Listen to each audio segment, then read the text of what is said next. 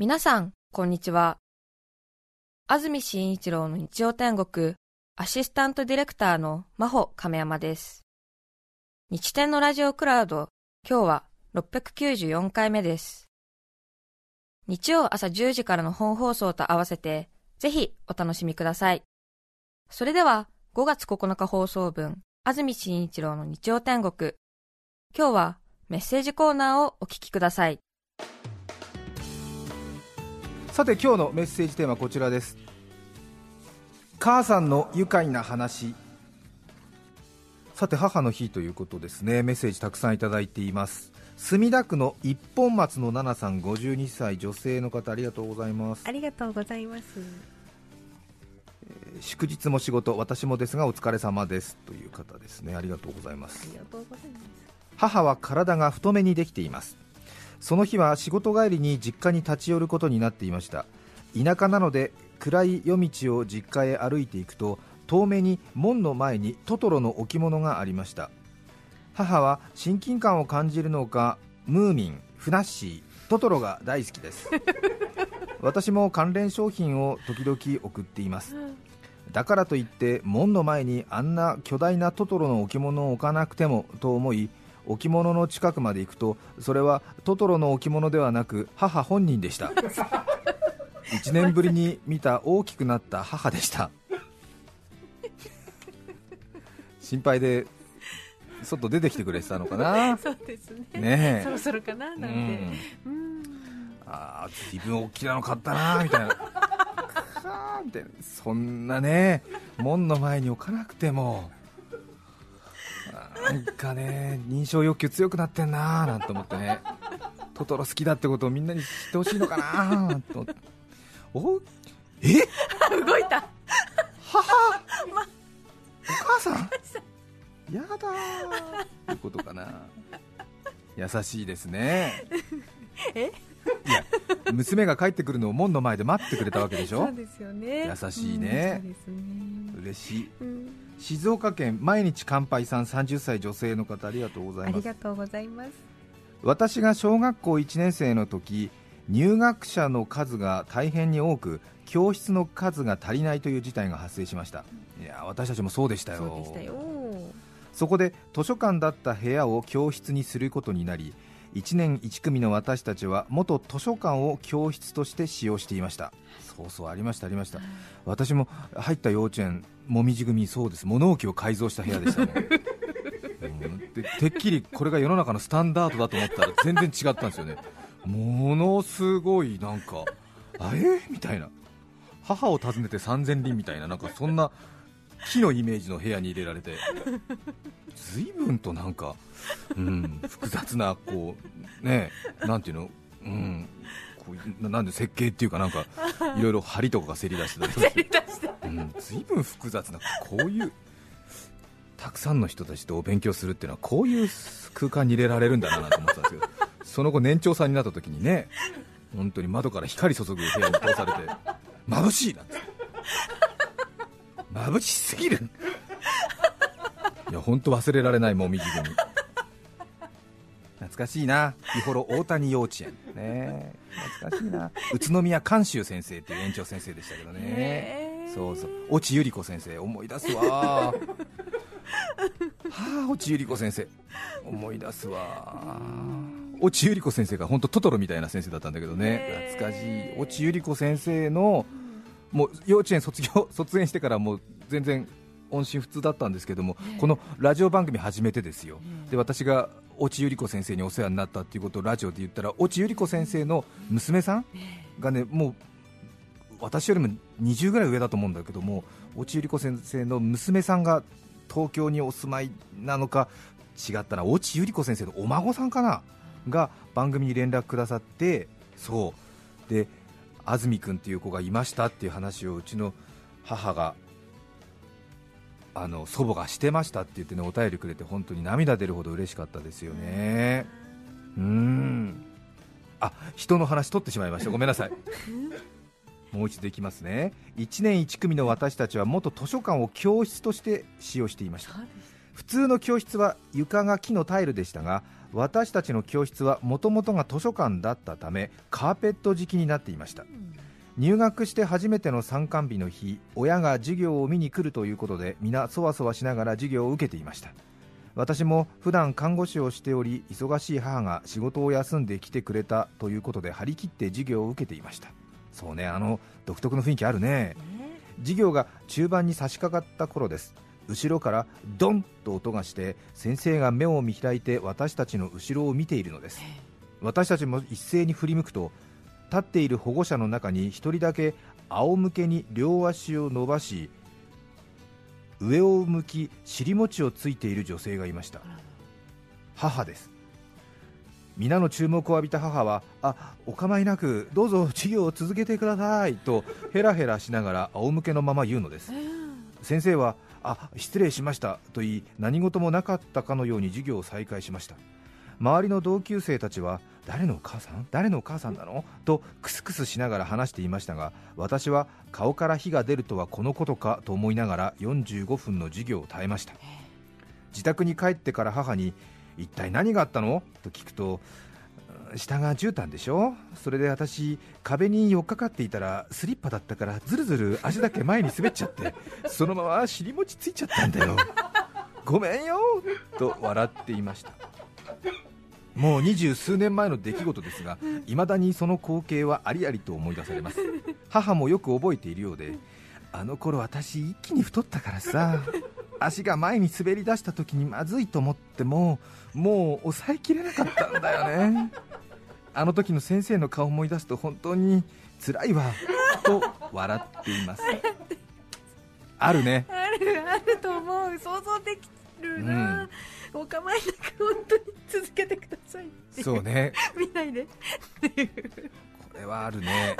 後ろにね壁に寄っかかっててスリッパとね下の床の滑りがちょっとねええ。あると、良すぎちゃったのね、うん、でちょっとクンって入っちゃうとねうん。そのままスーッといってあまずいと思ったけど 掴むとこないもんね。壁だもん。ね。手すりとかあれば掴まれるし隣の人にね。ね掴むってわけにもいかないからそのままストーンって落ちて仰向けになっちゃったんでねドンって音がするよね。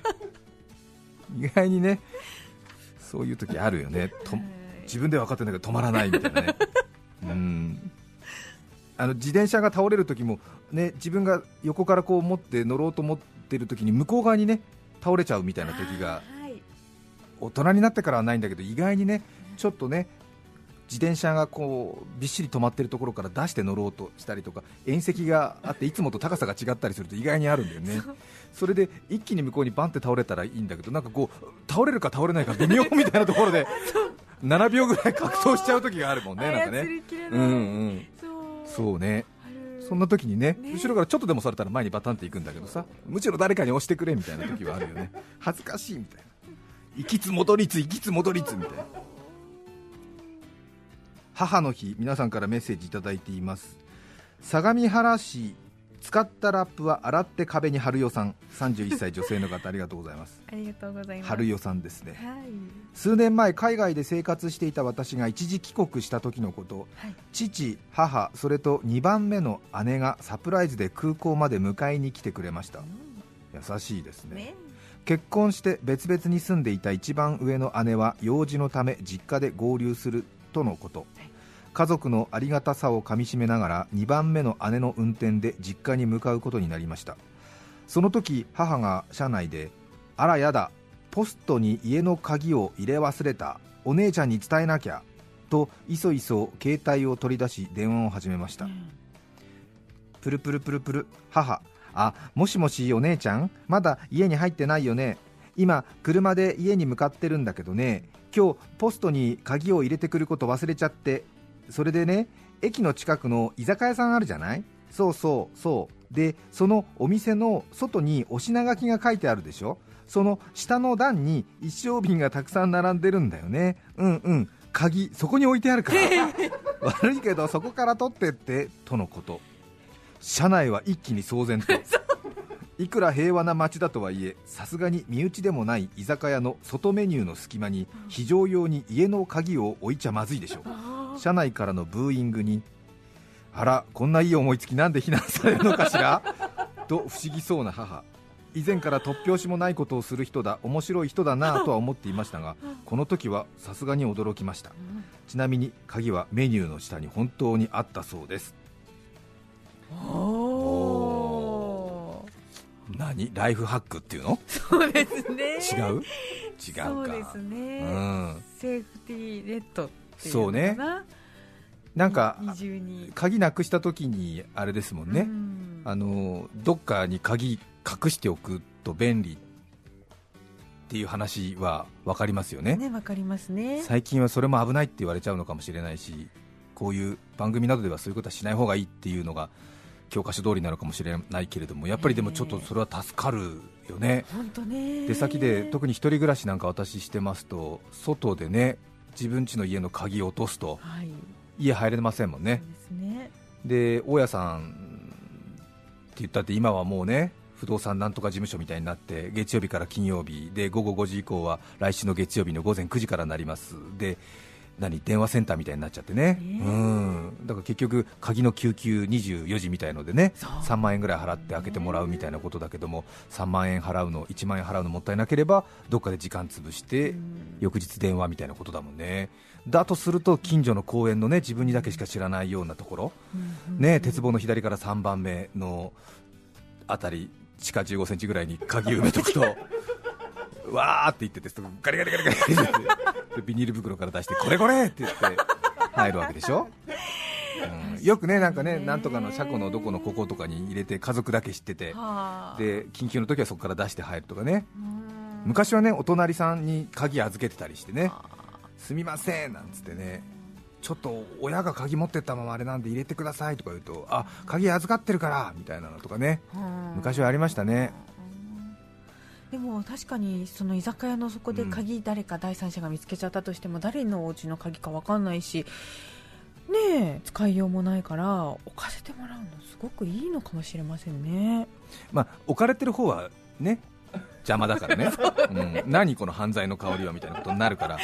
だからあんまりご迷惑かけちゃいけないんだけれども 考え方としては分かりますうんね、いいそうね、そうそうなるほど。ちょっと離れたところに置くとね関係性がぼやけるからね。本当ね自分家の植木鉢の下だったら、完全にそこんちの鍵ですもんね、うん、だから近所の公園の鉄棒の3番目の下ところがいいのよ。掘るのか、忘れちゃったらもうダメだけどね。そうですね、あとはなるべくたくさんの人にねうん。こう預けておくっていうのが昔はねそうでしたけどもねそうそうそうそう私も何回かやったことあるんだよなそうなんかカバンに入ってるんだけどそのカバンをねどっかに置いてきてしまったとかなるとねもう戻りようないもんねそうするとほら自分の合鍵誰か持ってたかなみたいなことになってねで電話したりなんかしてするとなんかね電話の向こうから子供が泣いてたりなんかして何急にみたいなあのさごめんね。急になんて言ってさ。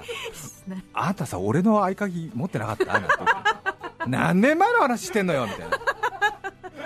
持ってないわよみたいな。あそうなんて私も一人で子供育ててんだからこんな時間に電話しないでよなんて言われて。元気でやってる？なんて。あ分かった分かった。今度なんかメロンかなんか送るわなんて。じゃあねなんつって。しょんぼり、それはそれは、うん。えそうなるでしょうよ、うんそういうことか。あちこちに鍵預けてるって、何ですか？思ってたんと違った。え思ってたの違った？今俺誰に電話かけたと思ったの、うん。そっかそっかなるほどね。うん。独身が長いとね、そうでしょう。だって。でああそっか持ってないかみたいな。あれ？なんつって。ルルルルルなんつって。ねまあ電話はしませんけどもね。メールですけどね。持ってなかったみたいな。持ってないよ。くれって言ったけどくれなかったじゃんみたいな。揉めるみたいな。リアル。リアル、うん。ああそうだよね。たくさんあ本当たくさんの方にお世話になったわ。ありがたいわ。本当にね。いろいろそうじゃない？違うかな？うんそうかそうですね。とても納得しました、うん、そうですよね。はい。うんうんうんほら見ろあれ。おほらほらほら。え？ほらほら俺だけ傷ついた。そんなことないですよ。え？人としての厚みを感じましたよ。人としての厚みをね。そう、ええ、私ほらあの昔仲良かった人と全員と連絡取れるっていうね。別れてからが優しいってすごい、うん、そうそうそう。なんかね漢方薬みたいな感じなんですね。長い期間かけてからじわっと効くって言われてるそうそうそう、うん、玄米療法って言われてるから。そうそうそう。長く続けてください。皆さんからのメッセージお待ちしています。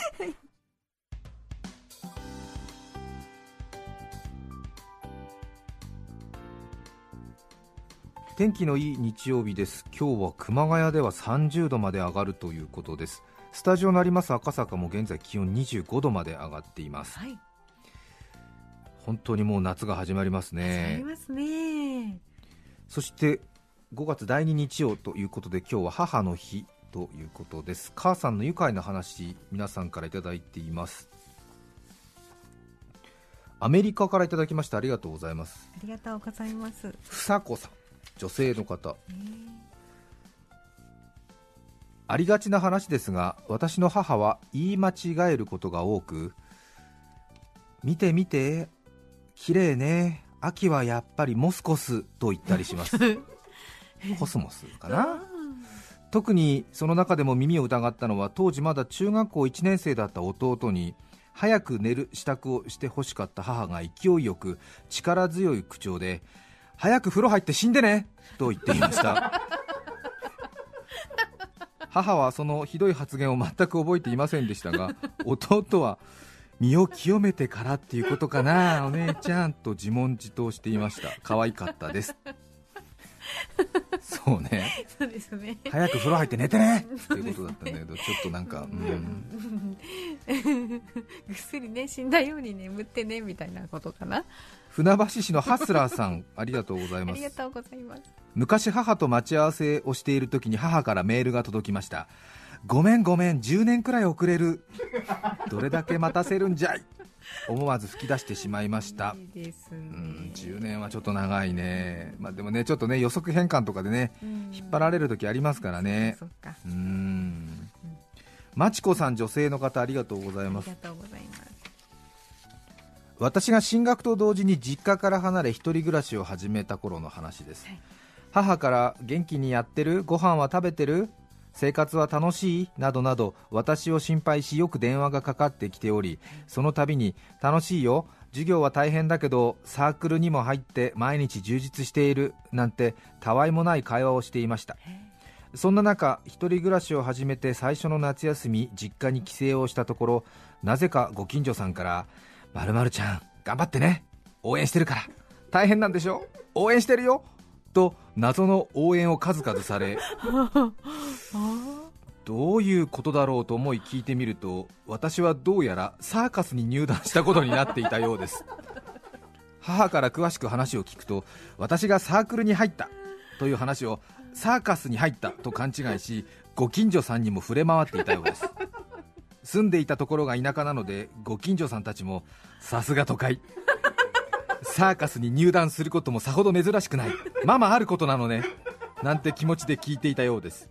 すぐに訂正しましたがその時の印象が強かったらしく今も帰省のたびにまだ誤解している人が何人かいます。これはきついね。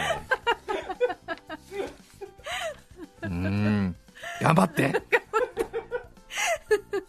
大変だろうけど頑張って。うんサーカスで頑張ってらっしゃるの？頑張ってほしい。母さんの愉快な話。古賀市のバニラロックさん51歳女性の方ありがとうございます。ありがとうございます。私の母は言い間違いというかうろ覚えの天才です。ううんんそうね。確かにガリの乗った皿を差し出しシャリ食べると聞いてきたり ロコモコ丼を食べてきた日は今日ね私モコモコ食べてきた。病院で CT 検査を受けた日は ET 取ってきたよ と言っていました。お お前はスピルバーグか。取ってきたよ。そうね。ET 今日取ってきた私。すごい、うん、すごいね。映画撮ったのってことだもんね。年齢とともにこういうことが多くなるとあれ？大丈夫？ボケちゃった？などと心配になりますが母の場合よし変わりなし安心と思っています。いつまでも元気で家族を呆れさせながらも笑わせてほしいと思っています常陸太田市の横さん40歳男性の方ありがとうございます。母の愉快な話。今から20年前自分が高校生の時タバコで定額になってしまって学校に謝りに来てくれた母。先生にお母さん何が悪いか分かってるんですか？と言われ母ははい体に悪いですね と申し訳なさそうに言いました。先生はお母さん高速違反で息子さんは未成年なんですよと自分以上に怒られている母を見て親を謝らせてはいけないといろんな意味で思いました。今ではタバコは吸っていません。という40歳の人ですね。いいいいメッセージ。うん。助けられましたね。何が悪いか分かってんですかお母さん。そう体に悪いですよね。って。違うでしょう。二十歳になってからだよ。っていう。もうその時の先生の気持ちもねちょっとね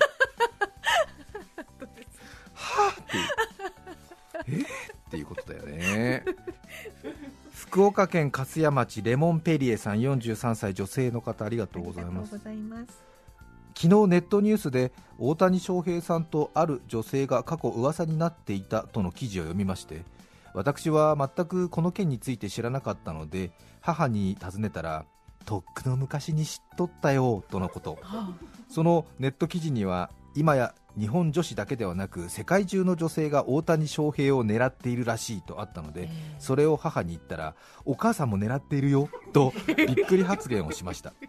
母は2年前に父を亡くしたので確かに現在独身ですが思わず失笑してしまいました。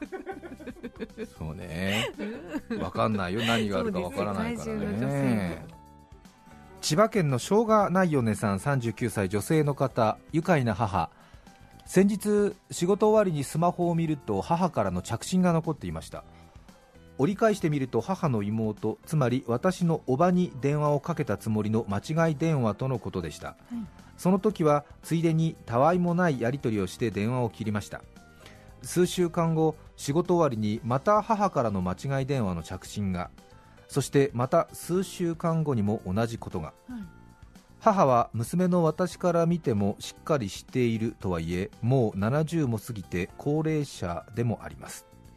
不安になった私は母と頻繁にやり取りをしている叔母に相談してみることにしました。事情を話すと叔母は笑って教えてくれました。娘の私が実家にも帰らずろくに連絡もよこさない。かといって母から電話をかける理由も見つからないから間違ってかけたふりをし着信を残し折り返しを待っているとのことです。それを聞いて安堵すると同時に照れ屋で意地っ張りな母らしいなとも思いました。おばさんには電話で相談したことは黙ってもらい変わらず母の間違ったふりの電話に折り返しをしています。私も母に負けず意地っ張りですがもう少しコロナが落ち着いたら帰省しようと思います。そうですね。そうですね。早く会いに行ける日が来るといいですね。5月9日放送分、安住紳一郎の日曜天国。それでは、今日はこの辺で失礼します。安住紳一郎の日曜天国。鶏が先か卵が先か時代が先かあなたが先か会ってみたいの相武先か。お聞きの放送は TBS ラジオ905954て、来週5月16日の安住紳一郎の日曜天国、メッセージテーマは、最近褒められたこと。ゲストは通訳者、橋本美穂さんです。それでは、来週も日曜朝10時、TBS ラジオでお会いしましょう。さようなら。安住紳一郎の TBS ラジオクラウドこれはあくまで試供品皆まで語れぬラジオクラウドぜひ本放送を聞きなされ954905